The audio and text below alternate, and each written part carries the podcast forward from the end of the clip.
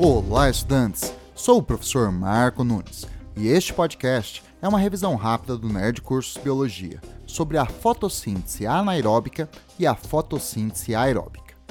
A fotossíntese realizada pelas cianobactérias, algas protistas e organismos do reino vegetal é uma fotossíntese aeróbica, pois tem como produtos, além da glicose, o gás oxigênio, que é liberado para a atmosfera.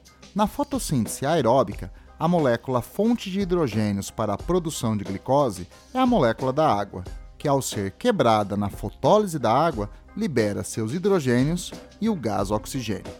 Mas há um outro tipo de fotossíntese, chamada de anaeróbica, que não libera gás oxigênio. Esta fotossíntese é realizada por bactérias sulfurosas que utilizam como fonte de hidrogênios para a produção de glicose ácido sulfídrico, ou seja, uma molécula constituída por dois átomos de hidrogênio e um átomo de enxofre. Na fotossíntese anaeróbica, o gás enxofre é liberado para a atmosfera no lugar do gás oxigênio. Bom, é isto aí. Continue firme nas revisões e bom estudo!